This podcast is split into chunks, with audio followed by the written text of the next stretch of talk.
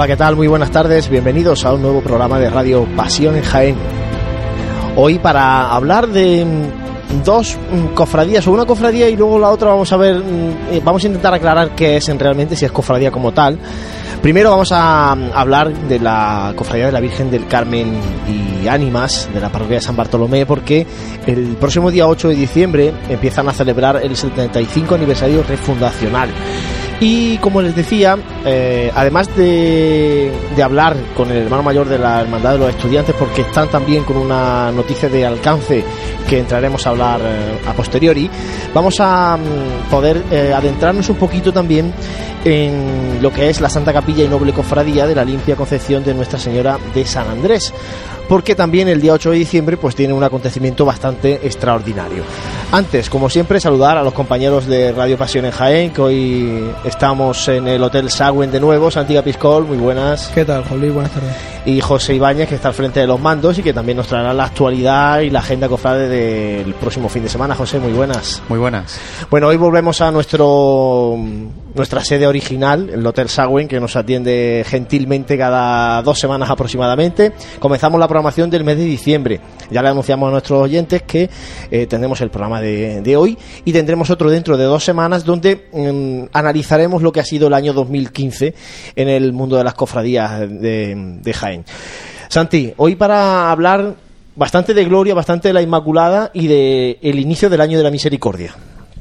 Pues la verdad es que como hablábamos, yo creo que el programa es interesante quizá por el desconocimiento del mundo cofrade sobre, sobre el, el, las hermandades que hoy nos visitan y como decías de cómo desarrollan su, su actividad, sus cultos y creo que bueno, una, una gran oportunidad de que a veces eh, conozcamos de manera más, más profunda todas la, las maneras de vivir esta pasión, tanto en tanto por las hermandades que, procesionan en Semana Santa como también por las hermandades de Gloria de la ciudad. Bueno, pues sin más dilación vamos a empezar a hablar con los primeros invitados que tenemos hoy aquí en el Hotel Sagüen. Con nosotros están dos personas que ya conocen esto de Radio Pasión en Jaén porque hace un tiempo que estuvieron con nosotros. Juan Sebastián Morales, hermano mayor electo de la Cofradía de la Virgen del Carmen y Ánima. Muy buenas. Muy buenas tardes. Y también está Sergio Ramírez, que es el hermano mayor en funciones y próximo secretario de la Junta de Gobierno, si así lo estima oportuno Juan Sebastián. Sergio, muy buenas. Muy buenas. Bueno, vosotros ya conocéis lo que es Radio Pasión en Jaén. Eh, ya hubo una ocasión en la que hablamos en profundidad de la Virgen del Carmen y Ánimas en, en anteriores etapas de, de, Pasión en Jaén, pero eh, ahora llamamos a vuestra puerta porque estáis a las puertas, valga la redundancia, de comenzar el 75 aniversario refundacional de, la cofradía. Y es el momento ahora porque después de Navidad nos vamos a meter en cuaresma y va a ser casi imposible poder hablar con las hermandades de Gloria. Por eso hay que apurar eh, todavía estos meses para hablar con, vosotros. Bueno, todavía con resaca de elecciones porque el pasado fin de semana eh, tuvo la convocatoria electoral en la que se presentaba la única candidatura con Juan Sebastián Morales y que obtuvo un respaldo importante y una buena participación. 107 votos, hombre, y, no es por comparar pero había elecciones en una cofradía de pasión el mismo fin de semana y el número de votos fue menor que en la cofradía de gloria para que vayamos situando a nuestros oyentes de lo que estamos hablando supongo que muy contentos ¿no? por ese por esa participación y por ese respaldo a, la candidatura Juan Sebastián bueno en primer lugar antes de nada agradeceros la invitación y poder estar aquí esta tarde charlando con vosotros de este 75 aniversario que, que vamos a celebrar desde luego que sí no satisfechos contentos ilusionados por ese resultado, por la participación, porque claro, sí es verdad que siempre cuando hay una candidatura, eh, quizá mmm, la gente pues mmm, pasa un poco, ¿no? Puede pasar un poco porque dice, bueno, si al final va a salir, ¿no? Si al final va a estar respaldada, ¿qué más da? es importante, es importante si hay elecciones, si se presenta una candidatura, es, import es importante también ir a votar, eh, porque ese respaldo eh, está ahí, ¿no? Es decir, ese respaldo de los cofrades eh, es fundamental, es necesario y además nos ayuda y nos estimula para seguir adelante. O sea que muy contento. El noveno hermano mayor de una cofradía que cumple 75 años. Uh -huh. Responsabilidad añadida, ¿no? A la de tener que asumir el reto de, ser hermano mayor. Responsabilidad añadida, que duda cabe, ¿no? Empezar, además, justamente, em, empezamos, o por lo menos eh, entramos esta nueva Junta de, Gobierno ese mismo día 8 de diciembre, eh, la semana que viene, que es cuando, cuando empezamos a celebrar este 75 aniversario, ¿no? La verdad es que, bueno, es una responsabilidad añadida, lógicamente, son 75 años ya desde la refundación de la cofradía y con un ambicioso programa de, actos y de cultos que vamos a celebrar desde, desde este 8 de diciembre hasta prácticamente el 8 de diciembre del, del año que viene, aunque es verdad que clausuraremos eh, con el trido de, de Ánima en noviembre. Mm, pero bueno, es decir, empezar así de fuerte, pues, pues es importante. Yo lo que sí quiero eh, es agradecer enormemente pues todo el trabajo, toda la labor eh, que ha realizado durante todos estos años, durante estos tres años Sergio, para que esto pues, pues se vea configurado, ¿no? Porque, porque realmente ya solamente eh, queda presidir este eh, aniversario, pero todo ese esfuerzo, todo ese trabajo se ha hecho con él al frente de la cofradía y la mayor carga y el mayor peso lo ha tenido él. Por tanto, yo de luego no va a haber ningún acto que, que se celebre en este 75 aniversario que no agradezca lo suficiente pues toda la labor y, y, todo lo que todo lo que ha hecho para la consecución de estos actos. Claro, por eso queríamos que viniera Sergio también, porque el trabajo, eh, este programa que habéis traído ya cerrado, tiene un trabajo previo que lógicamente ha hecho la Junta anterior. Santi. Eh, bueno, comentamos este calendario de, de, cultos, de, de actividades preparadas para este 75 aniversario. El pistoletazo de salida lo da ese 8 de diciembre, que comienza el aniversario. ¿Qué ha previsto la cofradía para conmemorar esta efeméride? Sí, pues el 8 de diciembre, como es nuestra fiesta anual de estatuto, eh, y como cada año se celebrará por la tarde la, Eucaristía, y en esa misma Eucaristía, pues lo tradicional que es el acto de consagración a, la Inmaculada Concepción. Y tras, la Eucaristía y el acto de consagración, pues va a tener lugar la bendición de, una reliquia que posee la cofradía desde, los años de su refundación, y eh, lo que se va a bendecir es el relicario, y para la celebración de la Eucaristía y para esa bendición y toda la liturgia va a estar a cargo del padre Francisco Víctor López Fernández, que es carmelita descalzo de, de Úbeda y que también presidirá la, la comisión organizadora del 75 aniversario junto con el párroco y, el presidente de la agrupación de cofradía.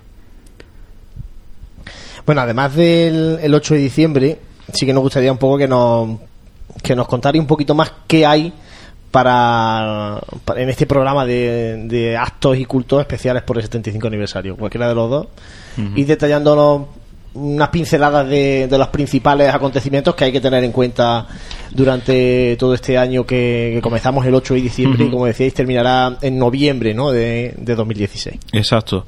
Eh, empezamos el día 8 de diciembre y luego mm, lo cierto y verdad es que ya nos vamos a, a, marzo ¿no? del año que viene. Es verdad que tendremos pues nuestros actos tradicionales, eh, la misa gregoriana en el convento de San Clemente, como siempre, em, la sabatina del último sábado de cada mes, en fin, eso como siempre, ¿no? Pero lo que es así más extraordinario, pues ya a partir de, desde el 8 de diciembre, pues nos iríamos al 31 de marzo, del año que viene con la presentación del cartel de tiempo de gloria. Quiere decirse que eso es pues, pues algo muy importante para nosotros porque en vez de hacer un cartel eh, nuestro propio mm, con el gasto que ello conlleva, pues gracias a las gestiones que se han hecho con la agrupación de cofradías, em, pues eh, el cartel que edita todos los años la agrupación de cofradías durante el tiempo de gloria, pues llevará la imagen de, de la Virgen del Carmen y será presentado por, por nuestro ya secretario eh, Sergio, ¿no?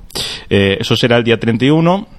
Luego nos iríamos al día 1 de abril, eh, que sería la, misa, la tradicional misa que, se organiza todos los años del tiempo de gloria, eh, que la organiza la agrupación de cofradías, pero que este año pues será en la, en la parroquia de San Bartolomé.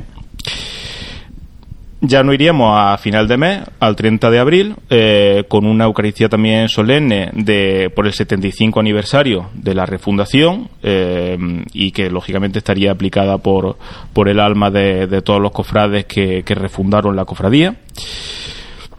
De ahí nos vamos al, al 19 de mayo, mm, ahí tendremos una conferencia eh, titulada Las claves de Santa Teresa y San Juan de la Cruz, fundadores del Carmelo Descalzo, que la dará el padre Fray Francisco Víctor López.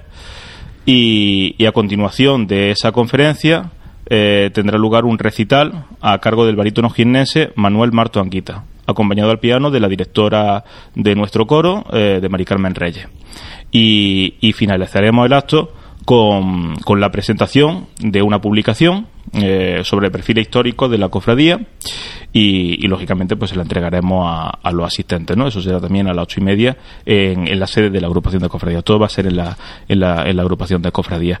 Eso es muy importante porque nosotros no solemos editar eh, publicaciones pero sí es verdad que cuando hay algún acontecimiento extraordinario pues nos gusta sacar a relucir eh, pues las cuestiones de tipo más histórico que muchas veces quedan de lado pero que conviene pues tenerla y que conviene leerla y, y guardarla y decir pues oye esto está aquí no y se ha hecho pues una revista con, con muchísimo esfuerzo pero con muchísimo cariño y yo creo que una publicación eh, que va a gustar bastante y que merece la pena mm, guardarla y conservarla por lo extraordinario de la misma. Y mm, ya no iríamos el 20 de mayo con, con, otra conferencia, en este, en este, caso sobre la reliquia de la Pasión de Cristo, a cargo del investigador, el doctor don, José, don Jesús Cobas Molino, que es profesor de, de la Universidad de Jaén, también a las ocho y media en la agrupación de cofradías. Y luego ya no iríamos pues al, al novenario, ¿no? Al novenario de la, de la Virgen del Carmen, que en esta ocasión pues también será presidido por, por el reverendo padre Fray Francisco López Fernández, eh, que es conventual de, del convento de San Juan de la Cruz. Y de ahí pues pasaríamos al 28 de mayo, eh, con un concierto extraordinario de la banda de música de Jaén, eh, que está patrocinado por el ayuntamiento. Y, y, eso sería pues ya más tarde, pues ya hace mejor tiempo y sería a las nueve y media en, en, la plaza de San Bartolomé. Yo creo que es también pues, pues algo muy bonito y que va a quedar muy bien, porque esa plaza tiene mucho encanto. Y finalmente pues la clausura con, con el triduo de ánima, como siempre, en noviembre, del 1 de noviembre al 3 de noviembre, presidido, eh, o sea, sería, sería la, la, la, predicación, estaría a cargo de, de don Andrés Segura Moya, que es fiscal del Tribunal Eclesiástico de Jaén, y, y al finalizar el, el, el, primer día del triduo, eh, pues eh, veneraremos la reliquia eh, que, se, que se va a bendecir este, este próximo martes de la columna de, de la flagelación y como siempre pues la bendición e imposición de escapularios para aquellos cofrades que, que lo deseen. Me llama la atención que el 16 de julio no hay nada bueno, habrá extraordinario, habrá lo que, lo que, hace la cofradía no, normal. Exactamente. ¿no? Sí, sí. Bueno, y la pregunta que se hace todo el mundo: ¿veremos a la Virgen del Carmen y Ánima en la calle con motivo del 75 aniversario? En la programación no está. Bueno, pero la pregunta no sé, la tengo que lanzar, es pregunta obligada, porque es una imagen obligada. que no procesiona. Sí. Uh -huh. ¿Procesionará por este uh -huh. motivo o no? Pues si no entiende el programa está claro que, no. Eh, no va a procesionar eh, por este aniversario. Mm, nuestra cofradía es una cofradía eh, eminentemente de culto interno. Yo creo que también pues tiene su encanto, ¿no? Es decir, yo comprendo perfectamente que esa sea la, la gran pregunta que, que, se puede llegar a formular en el mundo cofrade por también la belleza que tiene la, la imagen pero no es algo que nosotros tengamos previsto, primeramente porque no está en los estatutos y además porque respetamos eh, la procesión de, de, la Virgen del Carmen el día 16 de julio, de la Virgen del Carmen de, de, San Juan, por tanto la devoción a la Virgen del Carmen está en las calles de Jaén ese 16 de julio. Y luego, aparte de eso, pues, eh, porque ya digo, no, no es algo que esté ahora mismo, por lo menos no en mi mente, ni, ni encima de la mesa de la Junta de Gobierno, eh, que, que, vaya a procesionar. Está claro que si no lo hace en este aniversario, pues un año normal y corriente eh, tampoco lo va a hacer. ¿Puede llegar el día que sí? Puede ser yo creo que, que, por albergar esperanzas que no quede, ¿no? Pero desde luego, insisto en eso, mmm, ahora mismo no, no, está en nuestro planteamiento. Porque ¿de cuándo no procesiona la, la imagen? Desde el año 1951, eh, que fue cuando se trasladó a la Santa Iglesia Catedral para ser coronada. Fue la primera y única procesión, de ello se va a hablar en la revista que ha comentado Juan Sebastián. Y, y, poco más. Fue procesión de traslado en Rosario hacia la catedral y luego una vez coronada en la catedral, pues procesión de una magna procesión y, y ya está. No, no, ha salido en ninguna ocasión más. Bueno, pues habrá que esperar al centenario. Bueno, Digo yo. todo es posible. Digo yo. Bueno, habéis comentado el protagonismo del cartel de Gloria. Eh, ¿Cómo acoge la cofradía la elección en ese, esa designación por parte de la agrupación de cofradía? Pues nosotros súper orgullosos de, de que aceptaran la petición que yo hice cuando era hermano mayor de, de que se realizara el cartel del tiempo de gloria e incluso mm, el presidente Francisco Latorre eh, me dijo, bueno Sergio, podéis elegir el pintor, es decir, eh, siempre contando con la opinión de la cofradía y para mí es pues más que satisfecho con el trabajo que está realizando Francisco Galán, eh, un pintor de la tierra de Torre del Campo, aparte es docente y, y, bueno, quedará una obra de las que él hace que, que gustará mucho al público cofrade. ¿Habéis visto ya algo? ¿Ha empezado algo ya? Eh, tiene algo ya empezado de cómo va a ser un, un poco el, el cartel, pero bueno, la técnica será al óleo, eso sí lo puedo avanzar, hiperrealismo, que es lo que trabaja Paco, y bueno, se, se verá claramente que es la Virgen del Carmen y, y gustará tener ese cartel. Hay algo curioso en esto que estábamos comentando y era el- tanto la, la pregunta que decía Juan Luis si veríamos la, la imagen de la Virgen del Carmen en la calle, pero yo quería más o menos que, que ahondáramos un poquito en el programa de hoy en cómo se mantiene fiel a un estilo eh, una cofradía sin, la- con esa necesidad imperiosa de salir a la calle. ¿Cómo se traduce ese culto interno? ¿Cómo se organiza la cofradía? ¿Y cómo es el día a día de una hermandad que no tiene ese fin primordial de hacer manifestación pública de fe por la calle? Sobre todo ahora que se habla tanto de extraordinarias, de mm, procesiones por, por mil motivos, ¿no? Yo creo que se basa más que nada en, en la oración y esa devoción de toda la gente. Y además que mm, el otro día lo comentaba con, con el presidente de la agrupación, eh, nosotros tenemos más de medio centenar de cofrades, eh, medio millar de cofrades, perdón, es decir, en torno a los 530 más o menos.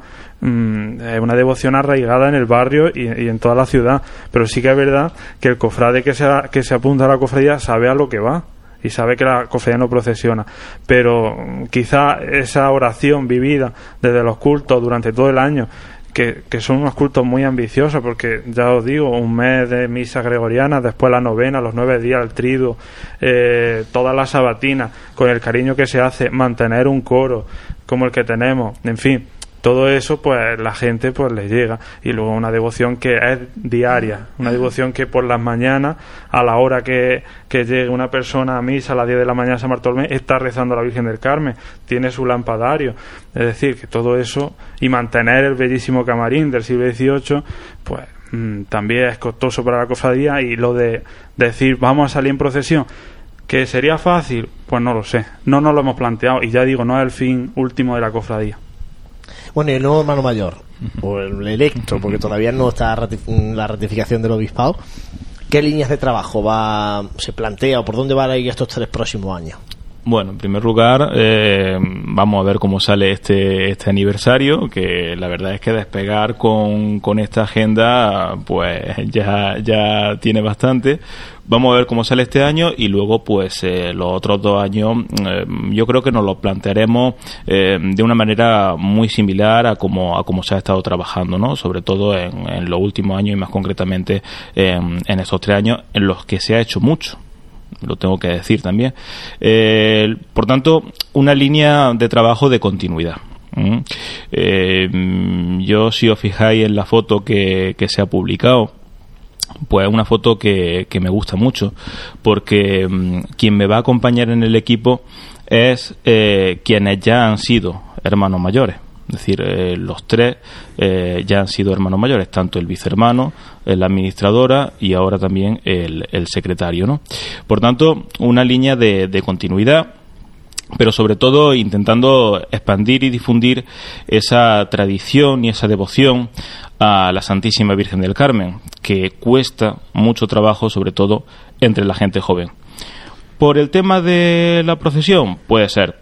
Por el tema de que es una cofradía de gloria, que las cofradías de gloria siempre, pues, quizá nos cuesta más trabajo, pues es verdad que también, pero no perdamos de vista una cosa, y eso sí es verdad que es muy importante y yo ahí quiero hacer hincapié, que es la Virgen Docente, que da nombre a un instituto muy importante de nuestra ciudad.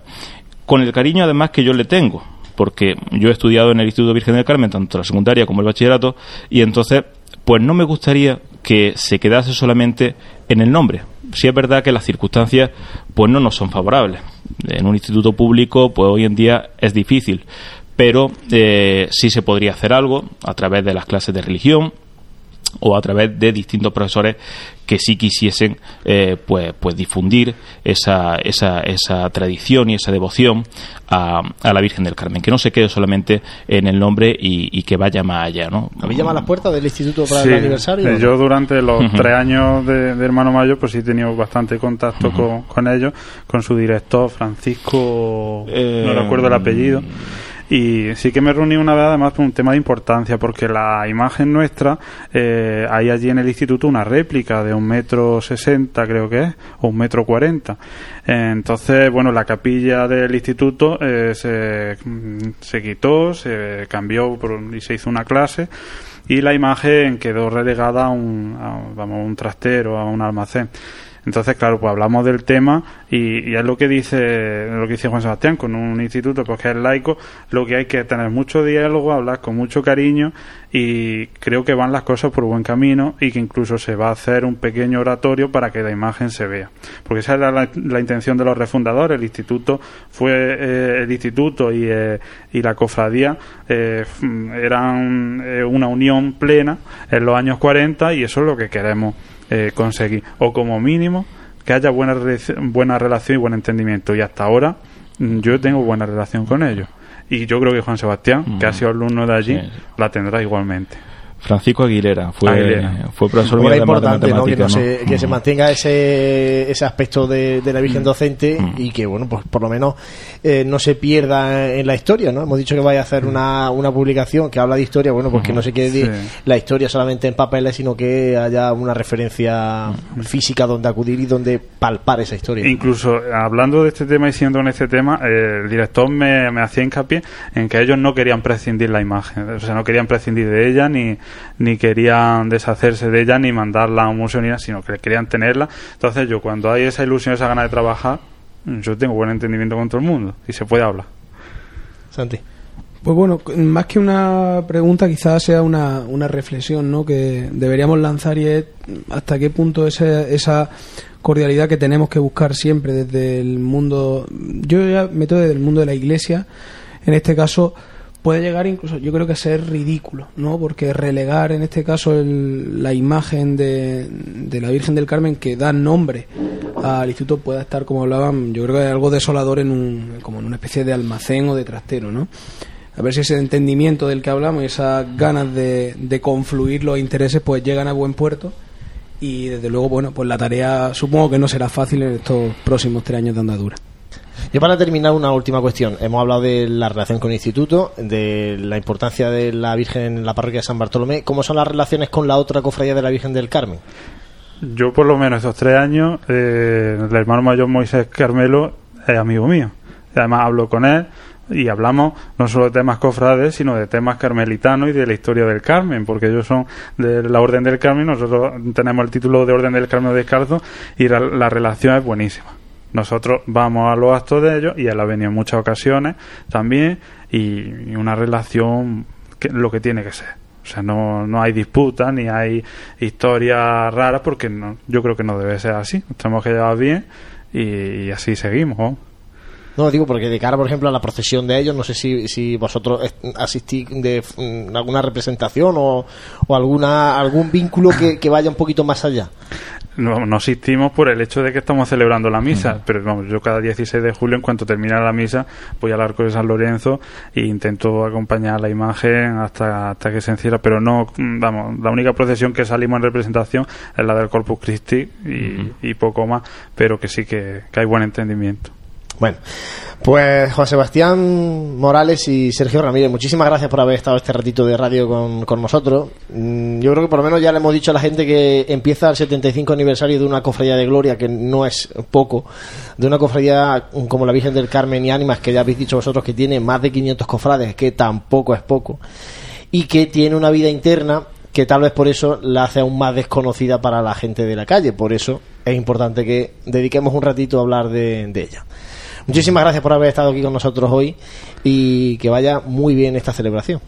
Muchísimas gracias a vosotros por, por vuestra invitación y ya sabéis que aquí estamos gustosamente para, para cuando queráis y para analizar más de lleno cómo van transcurriendo todos los actos o, o para ir anunciándolo, porque claro, queda un poco frío desde ahora, desde el día 8 de diciembre hasta marzo, ¿eh?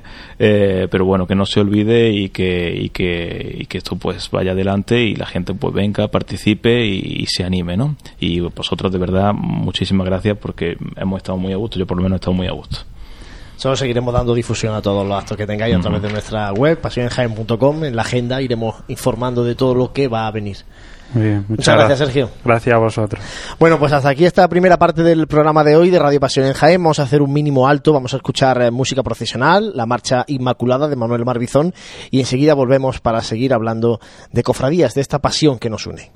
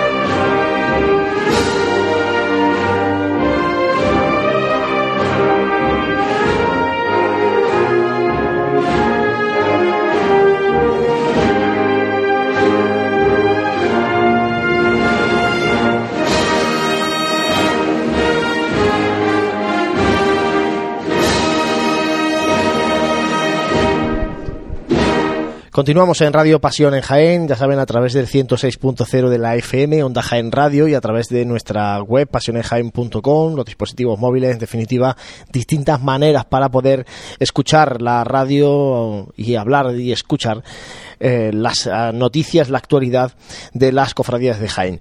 Precisamente para hablar de, la, de lo que ha sido noticia y de lo que va a ser este fin de semana, eh, vamos a repasar como siempre con José Ibañez. José, muy buenas de nuevo. Muy buenas, Juanlu. Pues sí, vamos a repasar rápidamente porque hoy tenemos un programa, la verdad que bastante cargado de contenidos, así que vamos a apuntar algunas de las noticias. Ya lo comentamos en el pasado programa de radio, Pasión en Jaén, y es que Ángel Damián Contreras ha salido eh, como nuevo hermano mayor de la Cofradía de la Amargura. Y pues nada, desde aquí le deseamos la mejor de las suertes en esta nueva etapa a la nueva Junta de Gobierno. También voy a comentar que Jesús Sierra Castillo ha sido designado pregonero de la exaltación de la juventud cofrade que organiza el grupo joven de la cofradía de la borriquilla. Y voy también a apuntar, aunque ahora lo haremos un poquito más largo y tendido, que el Cristo de los Estudiantes será quien presida la apertura del Año de la Misericordia en la Santa Iglesia Catedral. Se hará un traslado, pero, pero bueno, ahora creo que vamos a hablar con, con su hermano mayor y, nos lo detallará todo un poquito más. Y comentando, eh, pues así por encima la, la agenda que nos viene, sobre todo en este puente, una agenda pues que va orientada casi mm, por completo a la festividad de la Inmaculada, ¿no? Porque el día 6 de diciembre tenemos la Eucaristía y la ofrenda floral por la Inmaculada que organiza la Redención a las doce y media de la mañana en la parroquia de San Miguel. También tenemos el 8 de diciembre la festividad de la Inmaculada que celebra la Cofradía de la Estrella a las 12 de la mañana en la iglesia conventual de la Purísima Concepción y tenemos también la ofrenda el día 8 floral a María Santísima de la Amargura a las 8 eh, de la tarde. Y ahora comentaremos un poquito más avanzado el programa con la cofradía de San Andrés, eh, pues ese, mm, esa efeméride que van a tener con el traslado de la imagen de la Inmaculada hasta la Santa Iglesia Catedral también eh, para su festividad. Muchas gracias, José. Y ahora hemos comentado ya como noticia importante que hemos dado estos días el, acontecimiento del día 13 de diciembre, que es la apertura de la Puerta Santa de la Santa Iglesia Catedral de Jaén con motivo del año jubilar de la Misericordia. Y para ello el traslado del Santísimo Cristo de la Misericordia de la Hermandad de los Estudiantes. Santi, un acontecimiento muy especial porque mm, mira que es raro y complicado ver al Cristo de los estudiantes con esa, con esa clausura que tiene en Santa Clara, verlo en, en cuestiones mm, extraordinarias. Bueno, sí, desde luego hay que, hay que ver el porqué de cada cosa. Muchas veces hablábamos de, de salidas extraordinarias, de conmemoración, pero yo creo que al final siempre mantengo la misma forma de, de pensar. Y es que cuando lo que se celebra eh, tiene el peso suficiente, creo que las cosas no se esfuerzan eh, y al final, pues en el año de las misericordias, pues con motivo de él, el Cristo de la Misericordia, pues hará eh, acto de presencia en la Santa Iglesia Catedral. A mí, como cofrade de los estudiantes y como cofrade también de la Buena Muerte, pues que tengo mi sede canónica en este caso en la Santa Iglesia Catedral y que mi otra hermandad de pasión, pues conmemore eso, pues evidentemente un acto que a mí personalmente me, llena de ilusión, pero creo realmente, y no porque sea cofrade de los estudiantes, que es un acto motivado y una salida extraordinaria que no es como tal una salida extraordinaria, sino ese traslado para presidir el altar mayor de la, de la catedral. Por tanto, pues yo creo que es bastante justificado y, y algo que me, que me alegra. Bueno, pues de este acontecimiento y de lo que tiene previsto la Hermandad de los Estudiantes a lo largo de todo este año jubilar de la Misericordia, hemos hablado con su hermano mayor, Juan Carlos Moreno. Buenas tardes. Cuéntanos un poco cómo surge la idea de que el Cristo de los Estudiantes presida esa apertura del año de la Misericordia en Jaén. Bueno, pues la idea surge precisamente por, por ser la única imagen con la con el título de Misericordia que hay en Jaén pensamos que podía ser algo, algo bonito que presidiera el comienzo del curso. Lo comentamos lo, a nuestro capellán, nos pusimos en contacto con el obispado, se solicitó y a partir de ahí pues ha sido un arduo camino hasta que al final pues han tenido a bien designarnos para que ocupemos ese puesto y nosotros pues muy honrados y muy orgullosos. Hay tiempo para organizarlo, ¿no? Porque ha sido reciente la, la confirmación y es para el día 13 de diciembre, está aquí encima. Hombre, vamos a intentarlo, que haya tiempo. Al final, el problema es que son 13 días y 4 días festivos de por medio, que también pues siempre perjudican, pero hoy en día con las redes sociales y con internet, pues se puede llegar a mucha gente en, en poco tiempo y vamos, vamos a intentar que, que tenga la mayor difusión posible para que para que todos los cofrades puedan participar y la gente en general, el mundo cofrade de Jaén y lo- el pueblo de Jaén en particular, pues, pues pueda participar. Eh, era lo que era imposible era mandar una carta física porque no había no había tiempo de prepararla, de enviarla, que la repartieran y entonces hemos optado por eso, por las redes sociales, internet y el boca a boca que funciona muy bien. Bueno, ¿y cómo va a ser ese día 13 de diciembre? Bueno, pues va a ser un acto muy sencillo, muy, muy similar a lo que es el, el Via Crucis nuestro de traslado. No será un Via Crucis, pero será algo, algo parecido tanto en la organización del cortejo como en, la, en el desarrollo del mismo. ¿no? Y luego, pues la sorpresa que hay, que no la puedo decir, obviamente. ¿Habrá música o no? No, no hay música. Irá en silencio en, en el- en ambos traslados. En ¿no? silencio, eh, en silencio, con una serie de oraciones que se van a ir haciendo en 14, 14 paradas. Se van a hacer, eh, cada parada será una hora de misericordia y será pues una oración, una reflexión y, y seguiremos andando el camino hasta que lleguemos a, a la catedral. ¿Las sorpresas, dices, son para el día 13 o son para...? Es un par de 13, claro. También. Bueno, al margen de, de la apertura del año de la misericordia, lógicamente el Cristo de la Misericordia mm, va a tener mucho protagonismo durante todo este, este curso cofrade. Eh, desde la hermandad, ¿qué habéis planteado? ¿Cómo vais a trabajar vosotros este año? Bueno, la verdad que nosotros hemos, desde primera hora, hemos sido muy conscientes de la importancia de, de este año jubilar y hemos planteado una serie de actividades durante todo el curso, además de las ya tradicionales que tenemos por el año de la misericordia. Entonces, algunas están todavía por confirmar, que ojalá lleguen a buen puerto, porque para nosotros sería muy importante. Pero las fundamentales, las que sí están confirmadas ya, pues por ejemplo tendremos la, una charla de, sobre la misericordia en el mes de febrero en el monasterio de Santa Clara, que es la sede donde está el Cristo, y tendremos un, un ciclo de, de conferencias, de charlas, que son tres, eh, sobre la misericordia. Eso lo más inmediato, a, porque claro, este año con el tema de que la cuaresma cae tan temprano, pues hay, un, hay que ir un poco sobre la marcha. Es el, el que está mm, el que está confirmado ya al 100% y luego pues hay detalles que tenemos planificados que no puedo decir todavía porque son también una sorpresa, pero que se irán confirmando con los con, los, con el paso de los días y que espero que, que den una significancia especial a este año tan importante de la misericordia. También adquirirá mayor protagonismo la imagen del, del Cristo en, el convento de Santa Clara, ¿no? Claro, todo lo que estamos planificando queremos que sea en Santa Clara, porque es su casa y es donde tiene que ser. La verdad que la- las monjas están muy ilusionadas y muy contentas y, están dándonos todo facilidades para que para que todo sea así. Entonces, bueno, lo único que queremos hacer muchas cosas y hay que ir cerrándolas todas porque nos gusta hacer las cosas bien y por derecho y entonces hasta que no tengamos las confirmaciones oficiales de que efectivamente se puede o no hacer una cosa u otra, no queremos decir nada. Pero bueno, que va a ser un año repleto de actividades. Bueno, ya para finalizar y recordarle a nuestros oyentes los horarios, sobre todo del día 13 de, de diciembre, de este acontecimiento extraordinario con el Cristo de la Misericordia, para que, bueno, pues uno pueda acompañar en el traslado de ida, en estar en la Eucaristía y en el de vuelta.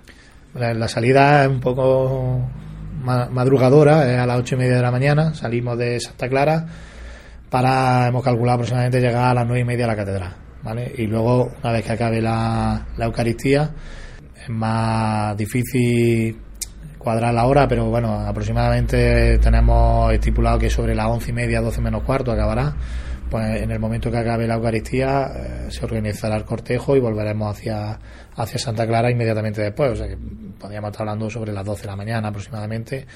Y el regreso sí será más ligero, porque la idea que tenemos es hacerla, eh, hacer el, regreso igual que hacemos el traslado el martes santo hacia Santa Clara, con lo cual no hay parada, es vamos rezando, pero, pero vamos andando de continuo y yo creo que en media hora, 40 minutos estaremos en Santa Clara.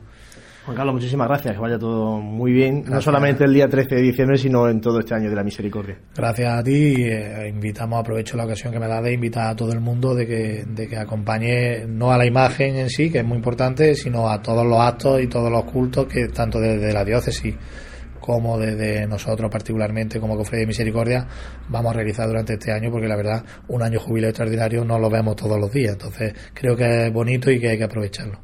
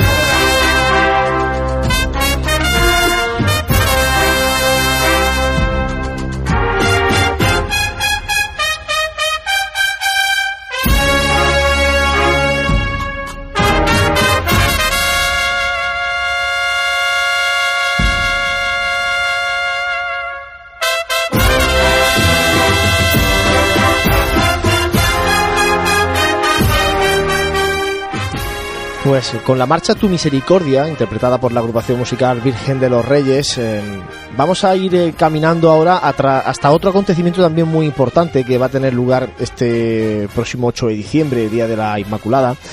Para ello hablamos hoy y tenemos con nosotros en el Hotel Sagüen a Arturo Vargas Machuca, que es gobernador de la Santa Capilla y Noble Cofradía de la Limpia Concepción de Nuestra Señora de San Andrés. Arturo, muy buenas. Buenas tardes.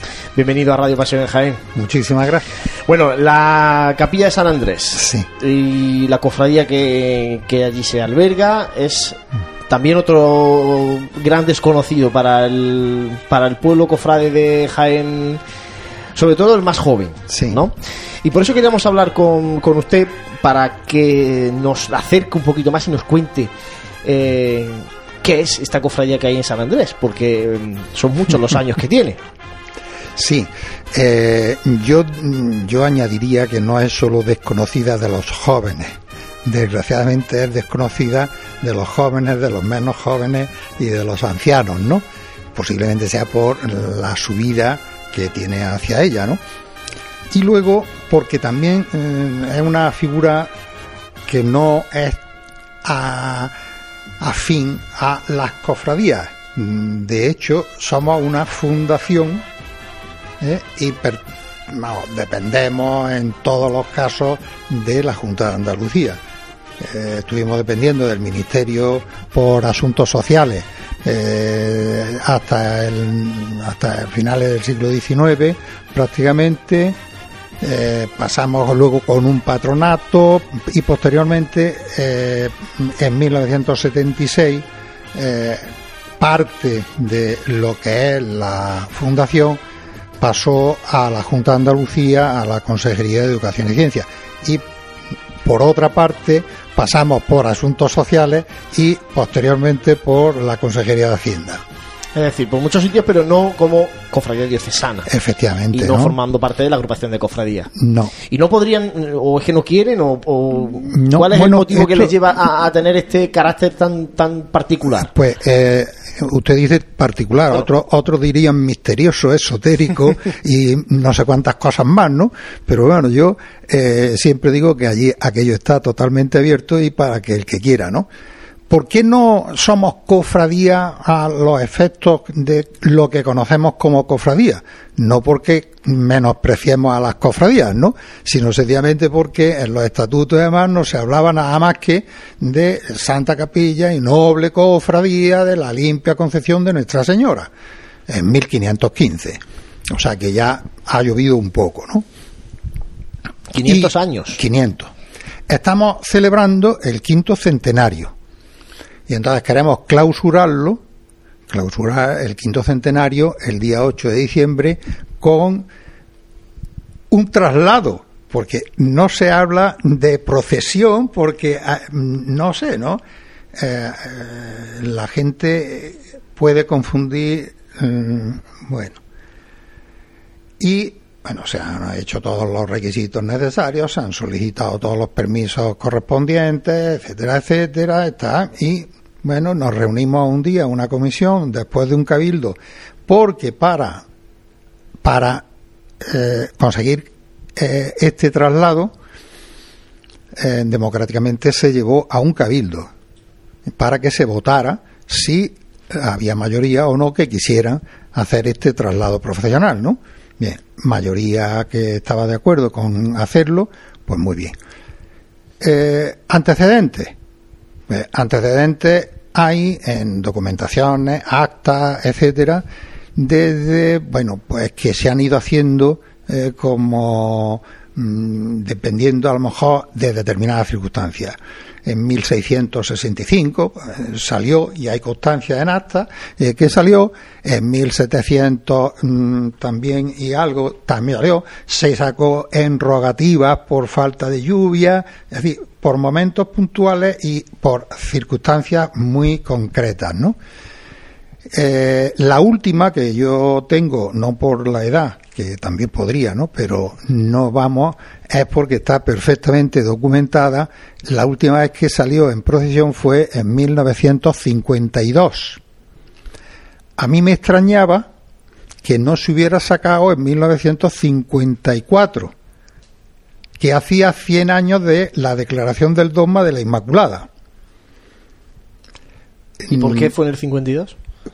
¿Fue por algún motivo Vamos, especial? por, o- porque la Junta consideró oportuno y en seis renglones la Junta acordó que se debía sacar para honra y honor de la Virgen, punto.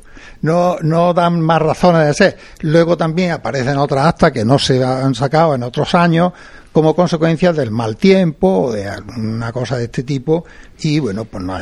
eh, lógicamente ya algunos se acordaban de eh, la de 1952, lógicamente de los 200 cofrades, que así se llaman, eh, que pertenecemos, pues no hay más, ni uno más, ni uno menos. Bueno, desgraciadamente hay alguno menos porque conforme van falleciendo tiene luego que renovarse, ¿no? Pero mm, no, no recordaban y nos decían que estábamos que, que decíamos, que qué opinábamos, que qué pasaba, que si estábamos cambiando, ¿no? Dijimos que vamos a ver. Fundamentalmente cuando yo tomé posesión, yo tuve mm, posesión hace, pues no sé, como nueve años, ¿no? Estuve tres años, me correspondía salir porque no es cuestión de agarrarse al señor, entró otro gobernador, eh, y a la, a la terminación de su mandato volvieron nuevamente a plantear y para la elección de, de- gobernador se propone una terna que está sacada eh, entre los asistentes al cabildo, no es que se presenta una candidatura y bueno pues dijeron que eh, consideraban oportuno que yo por la en fin por sería por la cara dura ¿no? Por- Que volviera ahí al frente, que, ¿no? que volviera porque eh, decían que tenía muchas ami- amistades que tenía muchos conocimientos conocimiento de nada, ¿no? Pero bueno, eh, y, el caso es que eh, me volvieron a reelegir y ya esta última vez mm, volvieron, porque todos los años se, se, se hace la, la votación, o sea que podía perfectamente no haber salido, ¿no? Y en el último año eh, volví a salir con aquello de que, hombre, tú que llevas aquí trabajando ya mucho tiempo y tal, y te conoces muy bien mm, todos los entresijos y demás, sería bueno que en la celebración del quinto centenario estuvieras tú, ¿no? Digo, no, no, si yo voy a estar, salvo fuerza mayor, ¿no? Pero yo voy a estar, no, no, porque está tal, bueno, entonces yo exigí que hubiera una votación no porque lo exigiera, sino porque los estatutos así están establecidos, ¿no?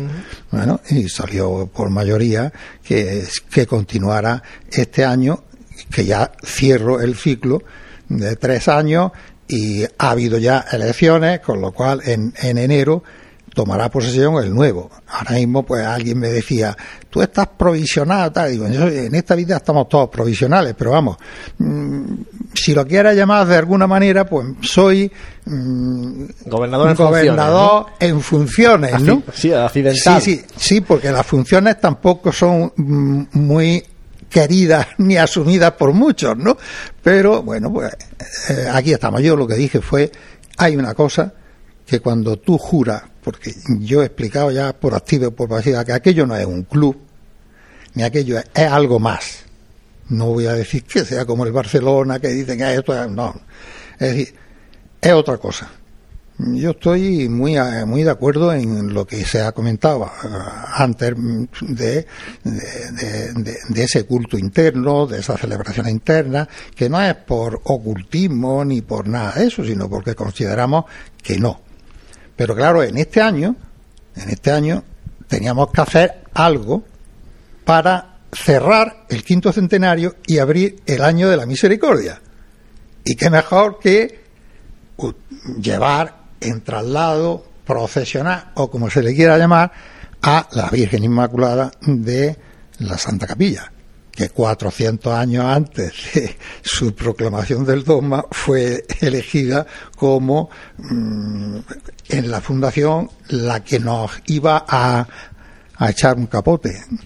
Vuestra titular, vuestra imagen titular. Y, y desde luego el capote se ha echado, ¿no? Algunos me preguntan, perdonad que yo, es decir, algunos me preguntan, pero oye, tú, ¿a qué le das más importancia de estos 500 años? Digo, pues mira, yo la mayor importancia que le doy es que no hemos sido capaces de en 500 años cargárnosla con la pandilla de, elementos que estamos en esta vida, ¿no? Y entonces se, se, quedan un poco sorprendidos, ¿no? Bien, lo que sí puedo decir es que en estos 500 años lo que no ha dejado de llevarse a efecto, de cumplir, son los tres fines que dijo el fundador, ¿no? Lo de culto, caridad y enseñanza. Explico esto porque hay mucha gente que esto lo conocerá y otros no lo conocerán. El culto, pues había señalado unos días del año de la fiesta de la Virgen que había que celebrar con bueno, pues cuando había sacerdotes y había, pues aquello se podía mantener. En este año del quinto centenario esas fiestas que eran de la Virgen se han celebrado, cayera quien cayera, pero se han celebrado, ¿no? Eh, en cuanto al culto, lógicamente eh, está más enfocado a mm, la Virgen Inmaculada, bien, y, de ahí no tenemos un poco más que explicar, ¿no? Hay otros, eh, por ejemplo, pues es una pena, y lo tengo que decir con y que se entere también todo el mundo, ¿no? Que el día de San Andrés no hubo ningún acto en San Andrés que pensábamos que habría colaboración con el colegio. Yo no puedo hablar como con Sergio con el instituto. Aquí las relaciones no son tan... Ah, no, no, las relaciones no. Aquí cada uno va a su aire, ¿no? Y a su bola, como se dice hoy día, ¿no? Bien, otros años había habido una misa, luego una chocolatada y tal para los alumnos, en fin, había una cierta, eh, bueno, pues sí, un, feeling entre colegio y Santa Capilla, ¿no? Bien. Mm, antes había oído algo del laicista, eh, es que en esto también habría que, que decir, vamos, una cosa es el Estado laico y otra cosa es el Estado laicista o laicismo. No tiene nada que ver una cosa con la otra. Y eso nos cuesta, nos cuesta a todos entenderlo. Podíamos perfectamente entendernos perfectamente, llevarnos bien perfectamente. Tú piensas así, te respeto. Yo pienso así, me respetas. Y nos llevaríamos de miedo. Pero bueno, dejemos el culto y nos pasamos a la enseñanza. La enseñanza resulta que eh, hasta 1900 poco, eh, que aquello estaba siendo sostenido económicamente, pagado el profesorado, pagado los colegios, las construcciones, las rehabilitaciones, las reparaciones y demás, por la Santa Capilla por la Fundación Santa Capilla a través de del patrimonio que había y que manejamos y que tenemos que jurar que no vamos a enajenar ni vamos a dejarlo aquello. Eso es una cosa que eh, al tomar mm, posesión, nombramiento, como sea, hay que hacer un juramento. Eso no quiere decir que no meta la pata yo mismo 18 veces al día, pero vamos. Eh, pero la cuestión está en que hay que hacer, ¿no? Entonces, finalmente, como los agobios económicos eran muchos, pues eh, se llegó a un acuerdo con el Ministerio para que eh, aquello saliera. Entonces se formó un patronato. Este patronato no es que eligiera al profesorado ni nada, sino sencillamente que daba unas pautas y presentaba y el ministerio escogía con las transferencias de la Junta de Andalucía, se acabó. Se acabó el patronato y se acabó todo. Entonces ya es un colegio público que sigue llamándose San Andrés, pero es un colegio público y ya está. ¿Y la parte de caridad? Y la parte de caridad resulta que en la fundación eh, Gutiérrez González Doncel mm, dijo que había que mm, tratar dos cuestiones fundamentales, que era ayudar a las familias necesitadas de la zona del barrio porque se instituyó en San Andrés, pero en principio iba a ir a la Catedral de Jaén. Y entonces, eh, ¿de qué se trataba? De dotar, valga la redundancia, de dote a aquellas jóvenes de familia humilde y demás, en fin, de, una, de un comportamiento pues, mm, normal también, normal en aquel tiempo, eh, para mm, darle lo que se llama el ajuar. No solo a las doncellas que quisieran casarse, sino a aquellas doncellas que quisieran tomar los hábitos. Al entrar en el eh, también tenían que eh, llevar su ajuar, también estaban. Claro, lógicamente eso al día de hoy parece que no, más bien que no se lleva, pero nosotros teníamos que cumplir con el fin. Y el fin entonces se traduce en ayuda, a familias necesitadas que a través de la parroquia de San Juan, la parroquia de la Magdalena, de personas conocidas, hacemos. A los conventos de Jaén también hacemos la colaboración pertinente. Hay una cosa que muchos me preguntan, oye, no sale. no, mira, hay una cosa en un libro que no sé si lo conocerás, que lo que tu mano izquierda no sepa lo de la derecha, y nosotros no salimos ni dando cantidades ni nada pero sí que se sepa que hacemos esto. Eh, para controlar un poquito no es que eh, se le da a la parroquia, es que la parroquia dice, oye, hay una familia que tiene necesidad porque se le ha hundido el tejado, factura de la reparación, pagamos la factura al párroco y así, ¿no? Y mm, volviendo al tema de la educación, mm, cuando yo tomé dije que no podíamos perder esa, esa pata por una razón. O sea, cuando fundó en 1515 con una, con un aula pagada por él, el profesorado además, lo que hoy actualmente es la sacristía, luego se amplió a otra aula de gramática y luego así fueron ampliándose. Utilizó un libro que lo, lo redactó él, que el título es Doctrina Cristiana y Doctrina Moral. Libros que hoy día todavía los franciscanos en México y en Sudamérica lo están usando. Y libro que yo recomendaría que se usase, sobre todo la segunda parte de doctrina moral, porque la primera es la que tenemos en el catecismo y no hay vuelta de hoja, ¿no? ¿Cómo podríamos nosotros cumplir con esa formación? Organizando cada mes una conferencia en la económica que tuvimos la suerte de, de llegar a un convenio con ellos y teníamos todos los fines de los últimos martes de mes eh, teníamos esa oportunidad brindada jugábamos un poco, nos pedían, oye, ¿os podéis ir al jueves? Sí, sí. Y había conferencias. Una eran divulgativas y otras eran, pues, de mm, cuestiones de eh, doctrina social de la Iglesia, de temas fundamentales. Nos brindamos también para colaborar con el colegio para eh, aquellos antiguos alumnos poder tener, organizar unos talleres mm, para aquellos que no tuvieran trabajo, no hubieran encontrado, eh, a los padres de los actuales alumnos, etcétera, ¿no? Bueno, pues todo se queda en proyectos, en proyectos, en buenas palabras y basta, pero culto, caridad y enseñanza se sigue. Se sigue manteniendo, Santi. Ya después del conocimiento de esta fundación y esta cofradía centenaria, el, el tema de la, de la celebración, en este caso de, de este traslado a la Santa Iglesia Catedral, ¿surge como iniciativa de la cofradía o surge como petición del obispado? Sí, el, el obispo en el día de... O sea, hay una festividad que se celebra mucho, que es la octava del corpus. Eh, La infraoctava del corpus era la octava del corpus.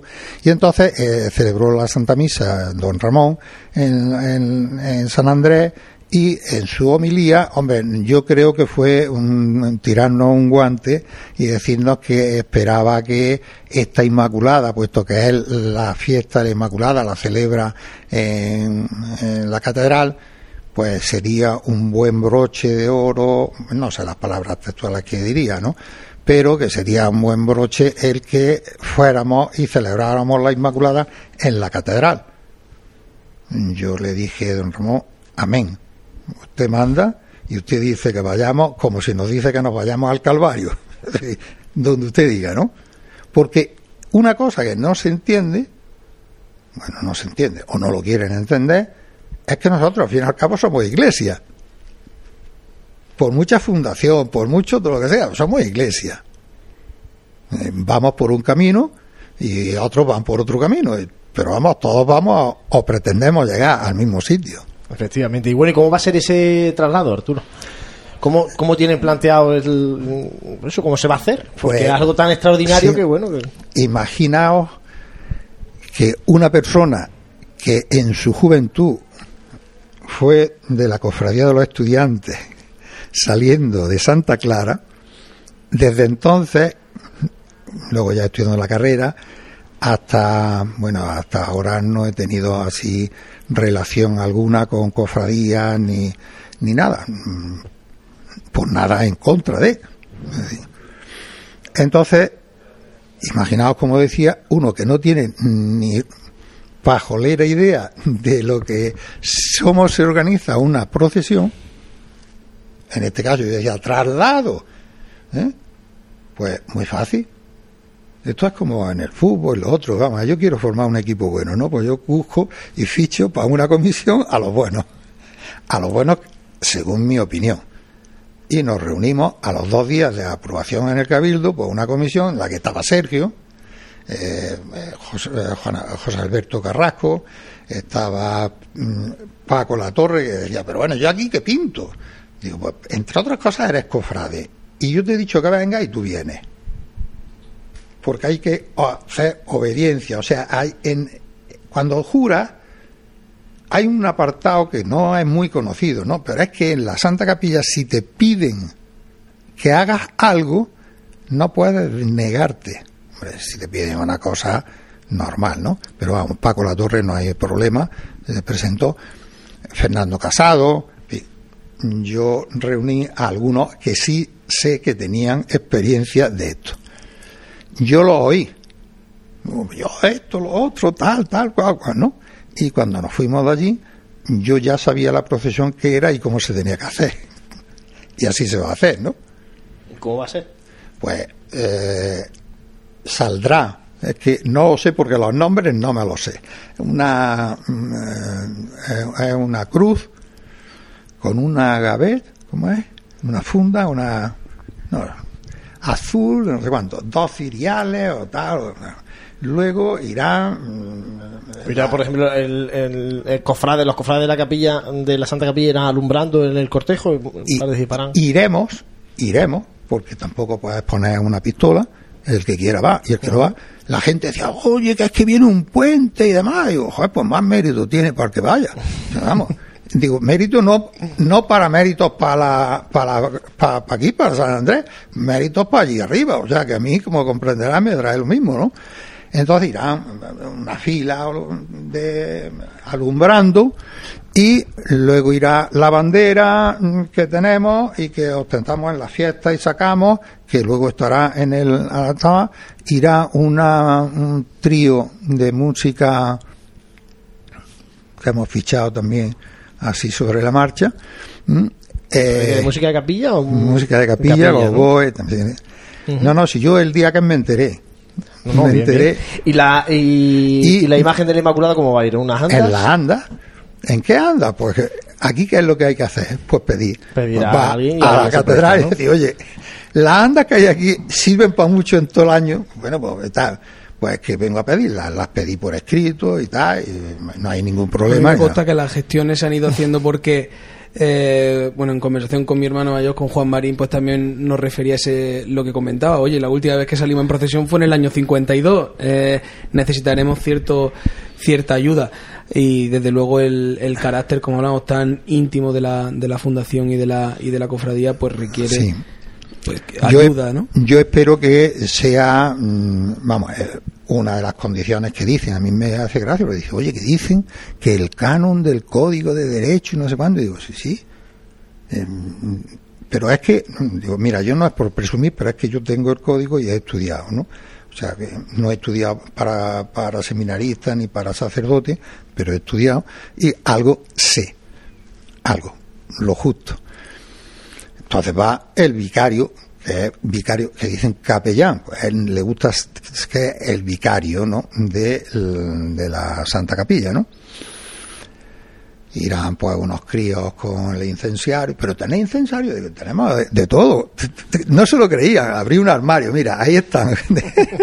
Ah, eh, tenéis no sé cuántos, aquí están, ¿no? Entonces, eh, la cofradía del, de- silencio, yo la sigo llamando cofradía del silencio, eh, de la que somos, ya no sé si madrinos de, o padrinos de la Virgen, la Santa Capilla, pues, eh, oye, disponer de ciriales, de no sé cuánto y tal, ¿no? Ya eran tal los procedimientos que ya lo que hay es que ir ajustando y hasta diciéndole a que no a alguien, ¿no? Pero bueno, es un tema. Eh, la idea está en subir desde la San Andrés hasta Martínez Molina y por Mar- eh, Almendro Aguilar, ¿no? Martínez Molina, perdón. Martínez Molina, Plaza de la Audiencia, la calle Maestra, la Catedral. Como ha, la como ha hecho, como ha hecho mención de la buena muerte, pues también te digo que es un ofrecimiento a petición de mm, para que quedara constancia de la buena muerte van a ayudarnos en todo. Es más que dijeron oye si no os preocupéis que anderos nosotros buscamos no es decir que bueno pues, oye que va a salir mejor peor me importa un pito entre comillas siempre y cuando no hagamos el ridículo Que seguro que no, hombre. ¿por no qué? no es decir No, no. y luego es la Eucaristía y vuelven, la nosotros estamos y regresan, ¿no? nosotros vamos hasta la catedral eh, iremos a la sacristía habrá una procesión claustral eh, en, la, en la catedral y irá la imagen de, de San Andrés de la Inmaculada que algunos dicen eh, de, de Felipe Mesa pero tal bueno me da lo mismo Mesa que Meca porque ahí unos le dicen una cosa y le dicen otra Pues bueno ya está ¿no? ya he dicho que no discuto con nadie ¿no? que aquello es una sinagoga, a ver, no sé, que muy bien, que para ti es una sinagoga, pues, pues, muy bien, pues encantado de la vida. Fenómeno, te quedas tú tan conforme, pues ya está, pues ya está. Entonces, eh, eh, nuestro temor, o el mío, es cuando acabe aquello, si no hay una desbandada y no sé cómo volveremos, ¿no? Pero en fin, esperemos que la Virgen no se tenga que bajar de la anda y poner un poco de orden porque sería ya lo último, ¿no? Y lo de formar parte de la agrupación de cofradías como una cofradía de gloria, en, yo ya eh, supongo que decajando un poco el carácter de fundación y de cofradía, ¿se ha llegado a plantear alguna vez? No, yo creo que no. Yo estuve en un cabildo hace años. Yo era cofrade de a pie, como. Y se habló mm, algo, pero hubo una gran mayoría que por determinadas circunstancias que ahora no vienen al caso eh, se dejó y había una gran mayoría, ¿no? Que no estaban de acuerdo, no por nada en especial, sino pues por lo que ahora mismo algunos decían, ¿no? Es que esta imagen no sale, esto se estropea, esto no sé cuándo. Yo dije, mira, ver, yo algo de arte sé, creo. Ya no sé, ya, ya llega un momento que ya no lo sé, ¿no? Pero vamos, el Cristo de la Aspiración para mí tiene valor, ¿no? Eh, eh, el grupo que hay en la Magdalena, el grupo que hay en San Juan, nuestro Padre Jesús, tienen valor. Y sale y, y no pasa nada. ¿Qué puede ocurrir? que llueva, pues no salimos. Eso es de género absurdo. Claro, ¿no? porque yo esa es la pregunta, Arturo, del millón. Eh, y esperando que salga todo fantásticamente bien el día 8, ¿se podría plantear la, la Santa Capilla de San Andrés que todos los 8 de diciembre se haga una especie de procesión con su Inmaculada o no? Eso ya preguntárselo al nuevo- venga después. bueno, pero usted, No, usted seguirá formando parte de esos 200 Sí. elegidos. Sí, sí, sí. Yo me imagino que hasta que muera eh, seguiré siendo cofrade, ¿no? Y también hay un relevo, llamémosle, mm, no traumático. O sea, yo el año que viene no soy gobernador, el gobernador será don Juan Carlos Escobedo, y yo me quedo como mm, conciliario por haber sido gobernador. Y al año siguiente, o cuando haya cambio de gobernador, yo, por así decir, bajo, si es que se entiende que es bajar, que yo le dije, mira, que aquí no es bajar, subir, que aquí es que aquí que hay que arrimar, y seré diputado. Y vamos a suponer que sigo con la vida eh, a cuestas y aguanto y tal, ¿no? Pues cuando deje de ser diputado seré cofrade de a pie. Y punto. Cuando yo era cofrade de a pie, me pedían, me ayudaban, oye, que tira, que tú como mm, por tu profesión puedes tal. Yo nunca me he negado. Entre otras cosas porque lo tengo claro de que si te piden algo, no puedes negarte, ¿no? Pero digo, ¿está, la- está latente en, en la, No, entre los no, cofrades esto eh, de, hacerlo todos los años o no? Es un tema que eh, ha sido, no voy a decir que sorpresivo, pero sí ha sido un tema que ha dado pie a que haya debate. ¿Mm? Porque, bueno, pues, eh, no sé, eh, tampoco había cofrades, mujeres. Y cuando yo tomé posesión pregunté que por qué no había mujeres que fueran cofrades. Bueno, es que mm, esto tal, yo mm, soy así, digo, mira, vamos a ver. Estatutos, página 78. ¿Quién compone? 200. De los 225 tienen que ser varones de, de mi familia, decía Gutiérrez González Doncel. De los 175 restantes podrán ser hombres, mujeres, casados, viudos, religiosos, seglares y tal, ¿no? Yo, creo que aprendí a leer en Don Manuel Moya y he leído muy bien. Esto está aquí clarísimo. Y bueno, pues eh, entraron y ahora pues habrá del orden de 14 mujeres, ¿no? Que no quita para que cuando un, un, un caballero solicita eh, o una mujer en este caso solicita eh, eh, tienes que estar presentado por dos avalado por dos luego en el cabildo se no es apuntarse y ya está no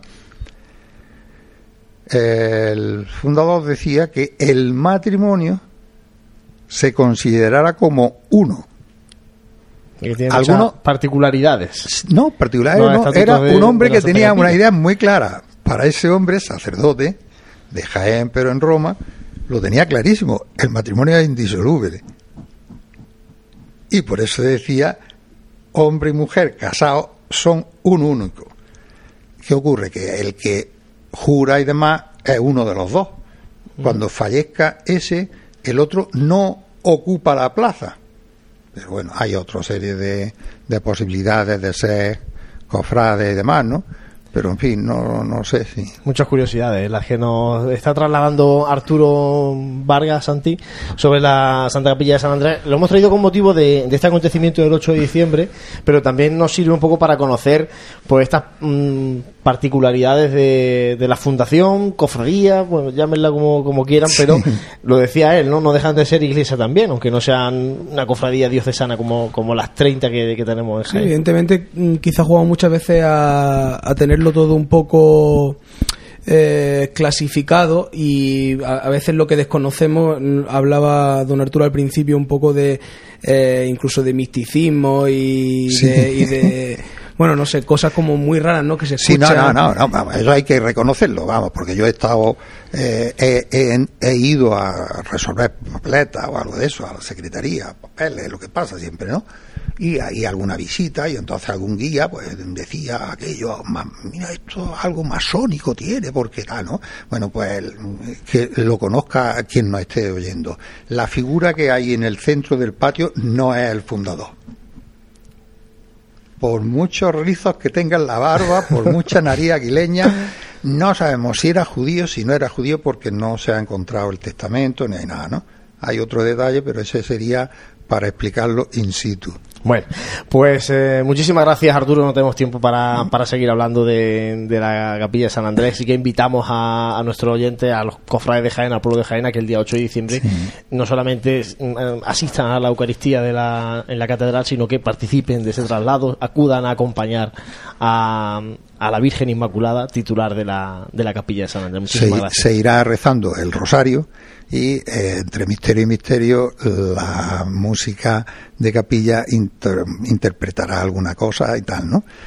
Mm, Yo hago extensivo la invitación a la, a la- al, al traslado, a, hago extensivo a aquellas personas que quieran conocer in situ cualquier otro día que no tienen más que ponerse al habla con nosotros de la forma que sea o a través de un cofrade o a través mío o lo que sea, me da exactamente igual y nosotros con muchísimo gusto enseñamos todo, todo, todo. ¿eh? Pues dicho queda, Arturo, muchísimas gracias. Gracias a vosotros. Bueno, pues ahora, eh, después de hablar con Arturo Vargas Machuca, tiempo para hablar de música cofrade. Para ello, como siempre, nuestro compañero Gabriel Escabias nos trae su sección Sonidos de Pasión.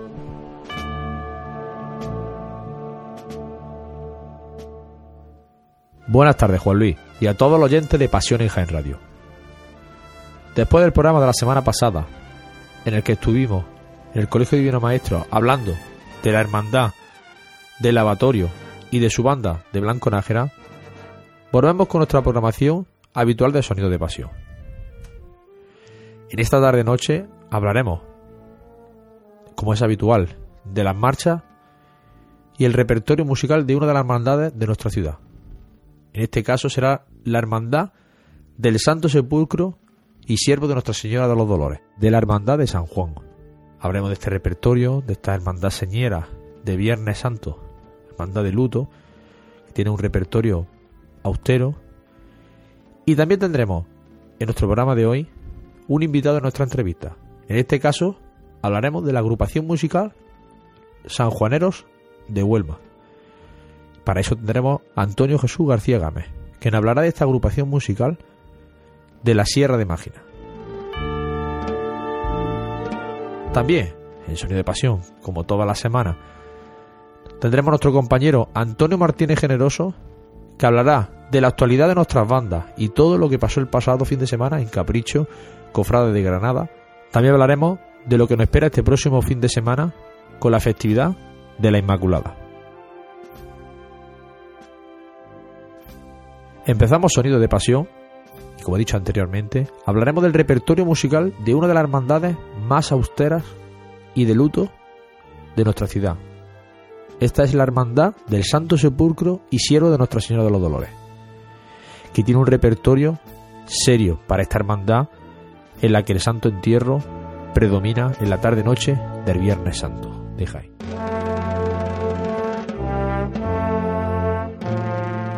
En las marchas de agrupación musical encontramos la adaptación que hizo la agrupación musical del grupo joven de la Hermandad de la Buena Muerte, Dolor de Nuestra Señora, de Hilarión en Lava, que en el año 1995 se adaptó.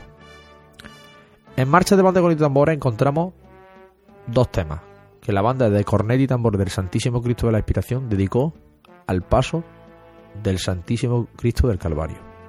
Estas son Último Suspiro del compositor Raúl Rodríguez Domínguez, compuesta en el año 2004, que incluyó en su primer trabajo discográfico Agnus Dei, y la más reciente, compuesta por Mano Jesús Guerrero Martín en el año 2011, Para del Calvario, en la que incluyó en su último trabajo discográfico Una mirada al cielo. En banda de música encontramos también dos temas. En este repertorio serio austero. Virgen de los Dolores, del gran y compositor de nuestra ciudad, el gran maestro José Sapena, compuesta en 1987. Y el Santo Entierro, de este también compositor, este gran maestro que tuvo nuestra ciudad y director de la banda municipal de Jaén, José Sapena.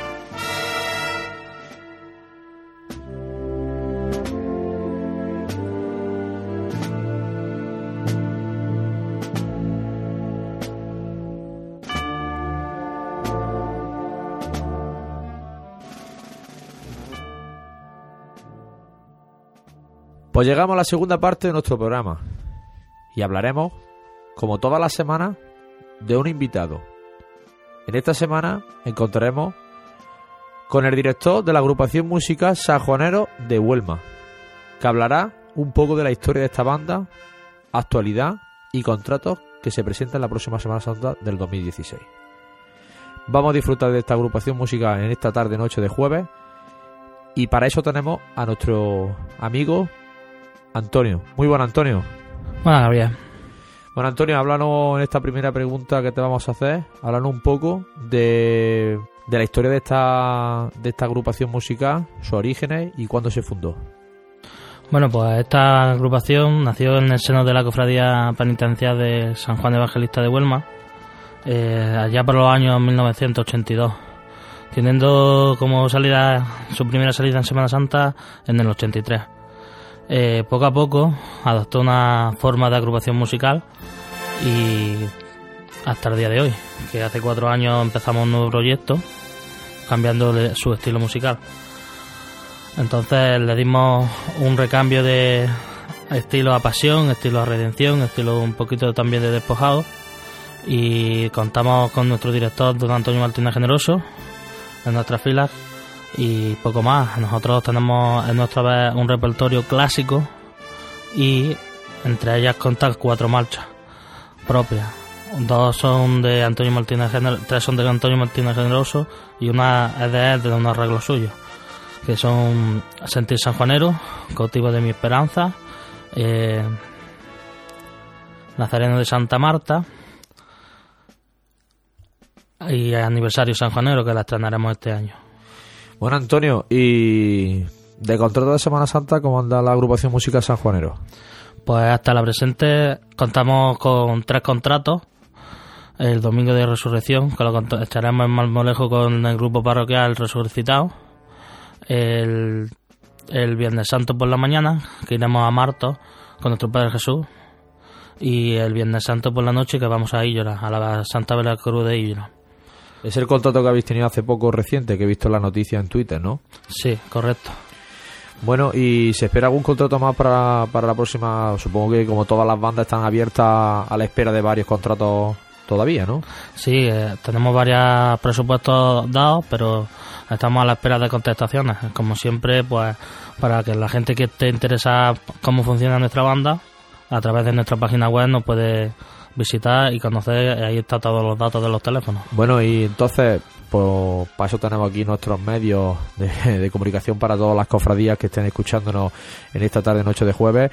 Eh, ¿Qué días libres tenéis a la vista? Ahora mismo disponibles tenemos lunes, martes y miércoles. Los demás los tenemos ocupados. Bueno, son días complicados también para el tema de, la, de las bandas porque son días que en todos los sitios no hay Semana Santa. Pero bueno, a ver si hay suerte y eh, tenía algún día más de Semana Santa. Bueno, Antonio, continuamos. Eh, eh, hablar un poco de la actualidad de la banda. ¿Qué actualidad tenéis? ¿Qué expectativas tenéis para este próximo curso 2016? Pues nosotros durante este año 2016 tenemos un acontecimiento grande porque empieza el 50 aniversario de nuestra cofradía que empieza ahora en diciembre y hay varios actos programados en los cuales la banda tiene su propio certamen, además de que nosotros realizamos todos los años. Eh, esperamos que sea importante porque hemos estado hablando con dos o tres bandas de, de renombre para que toquen con nosotros. También en la actualidad de la banda, eh, como pasa en todas las bandas de pueblo, como se suele decir, porque Huelma no es un pueblo muy grande, pues sus altos y sus bajos se van manteniendo a pesar del duro trabajo que tenemos, pero que con su art, con la nueva cantera que está entrando se cubre todas las bajas. Entonces, nada más que desde mi parte, desde la agrupación, yo creo que animar a la gente de los pueblos que les guste este ocio, que no lo deje, que eche hacia adelante y que tenga un gran apoyo, porque hay gente dentro de la agrupación y de las demás bandas que, que, no quiere que eso se pierda. Entonces, solo apoyar y tirar para adelante. Eh, en la actualidad también nosotros, como agrupación, tenemos los actos de Navidad, que son los que el típico pasacalles navideño y en la cabalgata de Reyes que en distintas localidades, en la que vamos a una pedanía también del pueblo, que se llama Solera, y los actos que, que, hacemos con las distintas asociaciones de vecinos que hay en nuestro pueblo. Bueno, y de estrenos que supongo que como todas las bandas tendréis algún estreno este año, o instrumentos, trajes, lo que sea. Hablar un poco de los estrenos que tenéis este año. Pues si no quiere nada, pues estrenaremos por primera vez nuestro nuevo gallardete y el mástil con la imagen que nos da nombre de San Juan. Bueno, y si podrás saber quién es el artista de esta de este nueva y bueno, eh, estandarte o bandera, como queramos llamarlo. Pues la bacalá, el mástil de la bacalá fue realizada por unos febres en Granada, que se llama Febrería Quiroz eh, el chico trabaja bastante bien, lo conocimos a través del Capricho Cofrade, nos ha hecho bastante buen presupuesto, la terminación es excelente, eh, está súper, súper bien y el bordado de la bacalá nos lo ha hecho Cristóbal, que también es de Granada, eh, lleva un, el logotipo nuestro, nuestro escudo, con el nombre que antes la antigua bacalá no lo tenía, para que se reconozca bien y luego el bordado va terminado sobre unas conchas y unas flores en oro y el terciopelo verde. Pero es bordado a mano en oro, sí, ¿no? Bordado es bordado no. Bueno, y arriba me has dicho que en el banderín lleva... A San Juan de Evangelista, el que da nombre a la corporación. Pues muy bien. Bueno, Antonio, si quieres comentar en estos medios alguna cosilla más que quiera hablar de tu agrupación o alguna cosa, pues para eso tienes a, disposición aquí en esta noche, en Sonido de Pasión, para hablar de, tu agrupación. Pues yo lo únicamente más recalcar de la agrupación es que somos un grupo de 50 personas que sabemos estar delante, detrás de un paso, estar compuestos, con orden, con respeto y que disfrutamos de lo que hacemos. Bueno, y, de repertorio, ¿qué tenéis más o menos? De repertorio para que lo escuchen nuestros nuestro oyentes. Pues lo típico clásico, Cerca de ti, Cinco Llagas, Sabes que vendrá. El repertorio, luego tenemos presentado a Sevilla, Divino Redentor, Río de Muerte, redención, eh, también tenemos caridad y luego las propias que he dicho. Hombre, que es un repertorio conocido para, para que se pueda disfrutar detrás de un paso y bueno, pues la verdad que, está bien. Lo que, bueno, eh, continuar ese trabajo que hacéis continuamente, que la cosa va subiendo. Nuestro compañero Antonio Martínez Generoso está haciendo un buen alabado, un buen trabajo en esta agrupación y bueno, que sigáis adelante, que disfrutéis de esta próxima Semana Santa y bueno, y que vuestra ilusión y vuestras expectativas sigan adelante y que esto es, lo que una agrupación musical, una banda con tambores, la ilusión todo el año para tocar las de imágenes. Muchas gracias Antonio por estar esta noche en Sonido de Pasión y suerte para el próximo año. Gracias a ti, Gravia.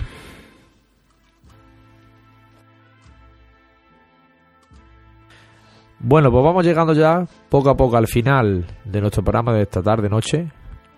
Y para eso, como todas las tardes de cofrades y musicales de Pasión en Jaén, tenemos aquí a nuestro compañero Antonio Martínez Generoso, que como siempre he dicho, hablará de la actualidad de nuestras agrupaciones, bandas de tambores, bandas de música de nuestra ciudad y provincia.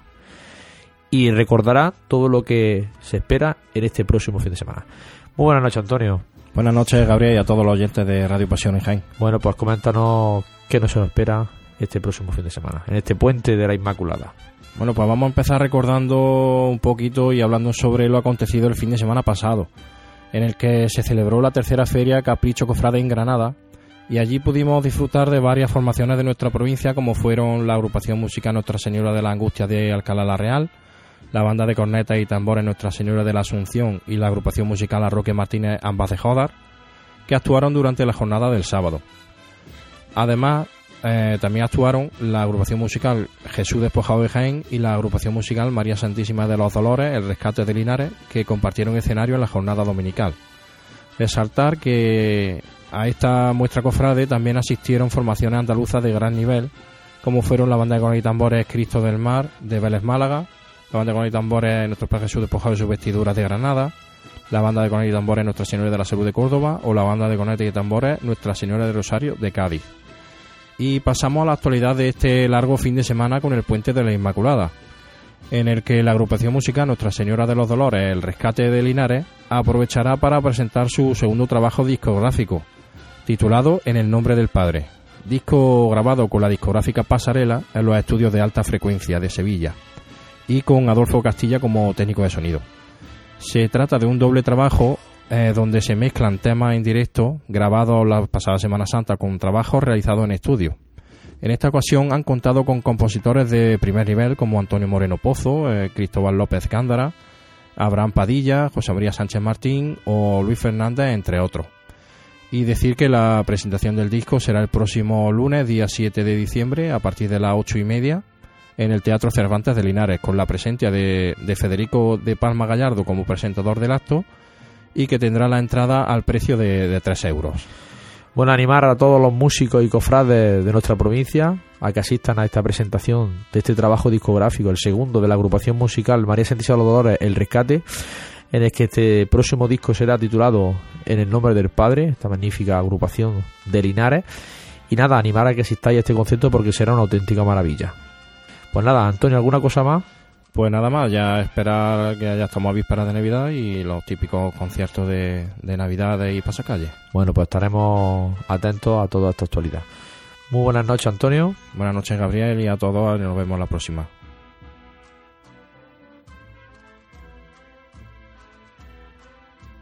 Hemos llegado al final de Sonido de Pasión, disfrutando de buena música en esta tarde-noche de jueves y recordando lo que será el próximo programa de Sonido de Pasión.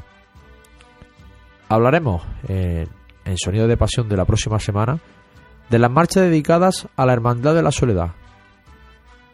Esta hermandad solemne también de Viernes Santo, de, de túnica negra y antifaz, en la que hablaremos del repertorio musical de esta hermandad. También en nuestra entrevista tendremos un invitado especial en este próximo programa. Y finalizaremos como cada semana con Antonio Martínez Generoso, que nos dará la agenda musical de nuestras bandas de nuestra ciudad y provincia. Sin nada más, doy paso a mi compañero Juan Luis y nos veremos en el próximo programa de Sonidos de Pasión.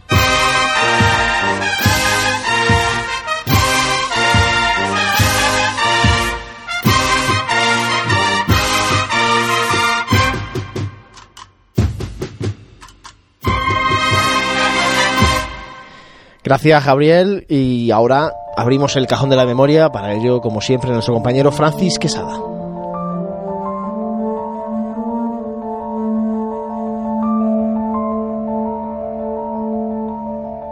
Buenas noches y bienvenidos nuevamente al cajón de la memoria.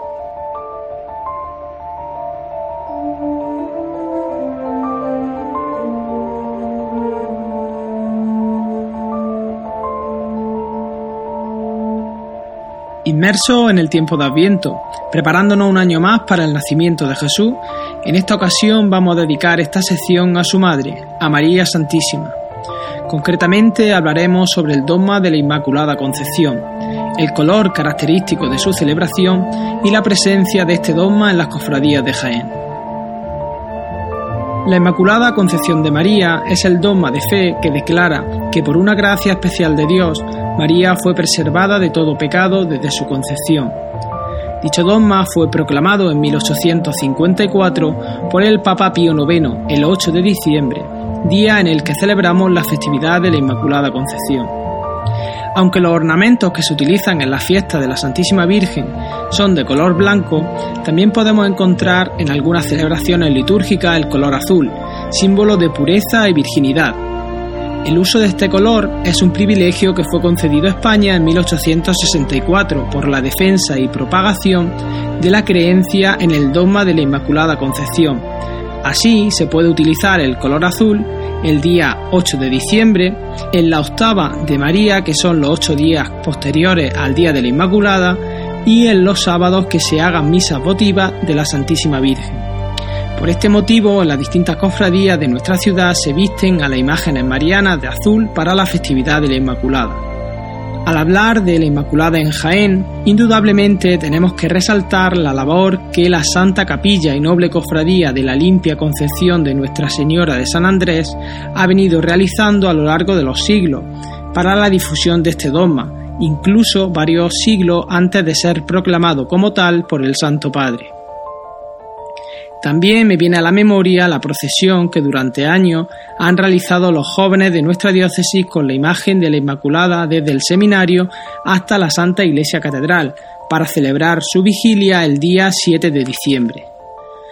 La referencia al dogma de la Inmaculada se hacen presentes en nuestras cofradías en imágenes, bordados y en seres, que podemos ver cada Semana Santa por las calles de Jaén. Si nos referimos a los enseres, podemos destacar las banderas inmaculistas que suelen ir en el tramo de la Virgen y en las que se pueden distinguir los colores azul celeste y blanco. También son comunes los sin pecados, tanto en cofradías de gloria como de pasión. Por ejemplo, encontramos sin pecado dentro de los cortejos procesionales de las Hermandades del Rocío, La Estrella, Buena Muerte, Expiración o Santa Cena.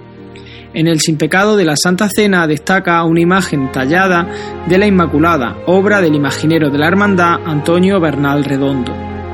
Es resaltable por su originalidad el enser que la Hermandad de los Estudiantes tiene en honor a la Inmaculada Concepción de María.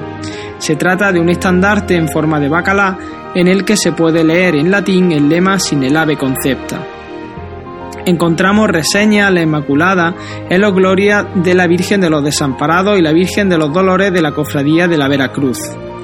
En el caso de la imaginería, la Purísima Concepción de María está presente mediante pequeñas imágenes en los palios de María Santísima de la Estrella, del Mayor Dolor, de las Siete Palabras, de los Dolores, de la Cofradía de Nuestro Padre Jesús y María Santísima de la Victoria. Es curioso cómo dicho dogma también aparece representado en el paso del Santísimo Cristo de la Humildad de la Cofradía del Silencio. Concretamente, hay una imagen de la Inmaculada en el llamador del paso, siendo esta la única imagen mariana de la Hermandad hasta la llegada de María Santísima Madre de Dios. Con todas estas imágenes y simbología, desde las cofradías de la capital del Santo Reino se contribuye a evangelizar de manera plástica, en este caso predicando el dogma de la Inmaculada Concepción de María.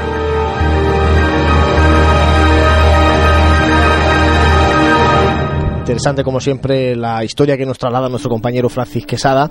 Y ahora sí, para um, terminar, o antes de que nos despidamos de todos ustedes, el epílogo hoy la firma la pone Joaquín Riquelme.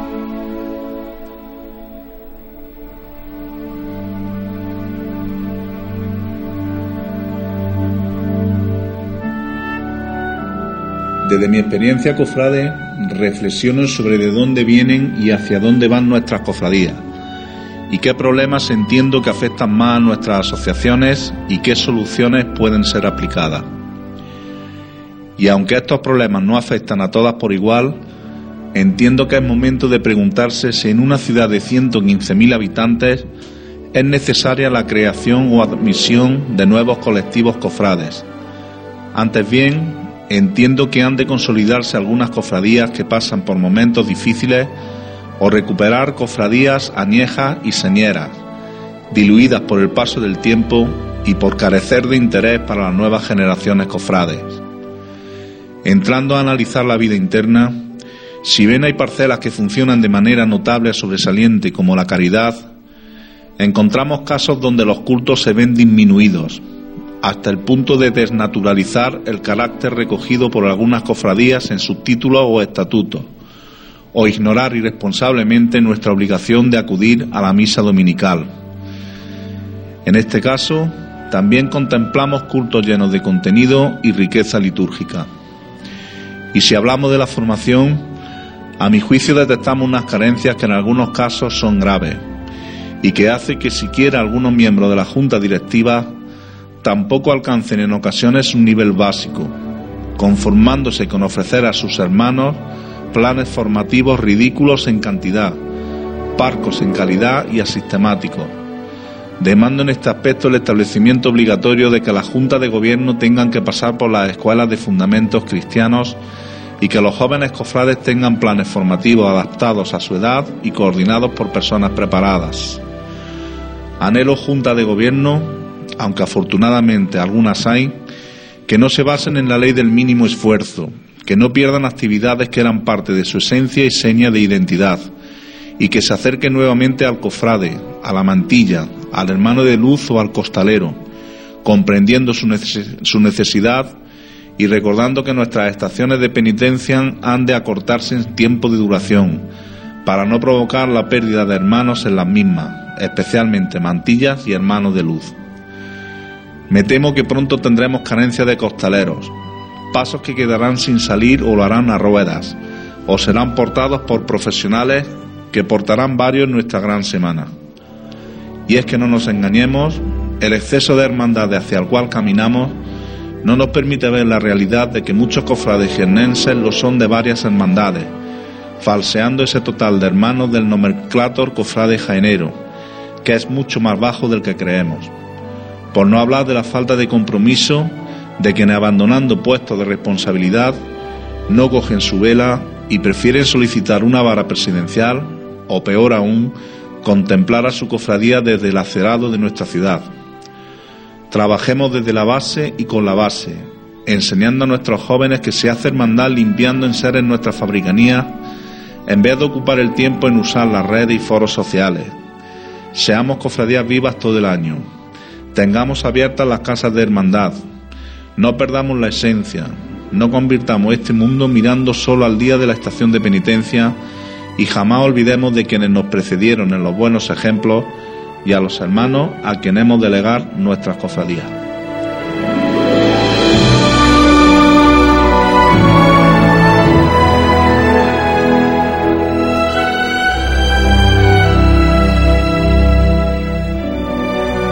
Bueno, pues interesante reflexión de Joaquín Riquelme que seguro generará debate una vez que también la puedan leer detenidamente en nuestra web en pasionenjaen.com. Y Santi, terminamos así este programa de Radio Pasión Jaén que, como decíamos al principio, eh, queríamos tocar dos cofradías, una cofradía como tal de Gloria, cofradía de Hermandad Diocesana, la del Carmen y Ánimas de San Bartolomé, otra muy peculiar, la de la Capilla de San Andrés, pero que celebran acontecimientos importantes y que los inician el día, precisamente el día 8 de diciembre. Una empieza el 75 aniversario, la otra termina sus 500 años eh, como cofradía, el Día de la Inmaculada.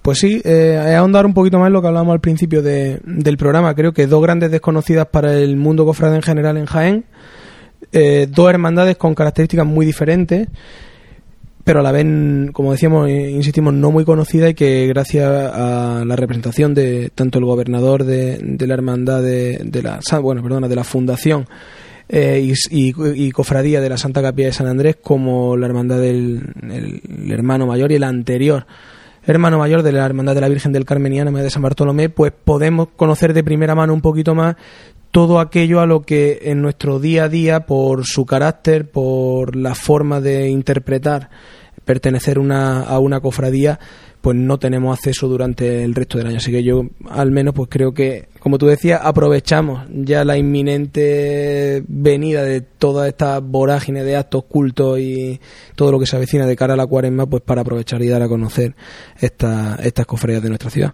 Sí, porque además, José, son iglesias, lo decía Arturo, y una iglesia que eh, comienza el año jubilar de la misericordia. También hemos hablado con el hermano mayor de los estudiantes de este año muy especial que arranca con ese traslado especial del Cristo de la Misericordia a la catedral y que bueno tendrá también muchas muchas cuestiones que veremos a ver cómo irán terminando porque el año de la fe cuando arrancó nadie se podía esperar que luego iba a haber una magna procesión una catequesis pública en junio y que terminara con una procesión también extraordinaria de nuestro Padre Jesús Nazareno del abuelo ¿no? en aquel año de la fe ya veremos a ver cómo o queda de sí este año de la misericordia hombre lo que sí es cierto que lo que lo iremos contando que nos queda en el tintero una tertulia que por falta de tiempo ya esta noche no podemos hacer, también sobre este año de la misericordia, mm, para abordar cómo las cofradías podrían pues plantear este año precisamente, y esta, esta efeméride. Y, bueno, bien decíais que hoy ha sido un programa casi didáctico en el que hemos aprendido todo un poquito más de nuestra cultura cofrade y nos queda, eh, antes de finalizar eh, el año, el último programa que ya viene siendo tradicional. Haremos sobre un resumen de, de lo que ha sido este curso cofrade. Bueno, curso cofrade, año cofrade, ¿no? En, esto, en, este, en nuestro ámbito, en nuestro ámbito de la radio, en nuestro ámbito también de las retransmisiones, nos acordaremos también un poquito de ellas y bueno, haciendo un poquito de memoria, que es lo que toca más o menos en estas fechas. Pues sí, será el 17 de diciembre cuando hagamos este último programa del año 2015, cuando ya les felicitaremos a todos ustedes, a todos vosotros la, Navidad y donde repasaremos pues lo que han sido estos 12 meses que han tenido mucha muchas noticias, muchas cuestiones cofrades que analizar y sobre todo una gran Semana Santa completa después de tantos años sin poder disfrutarla. Muchísimas gracias Santi y José y muchísimas gracias a todos vosotros que estáis a través de la radio. Os emplazamos al 17 de diciembre. Gracias y buenas noches.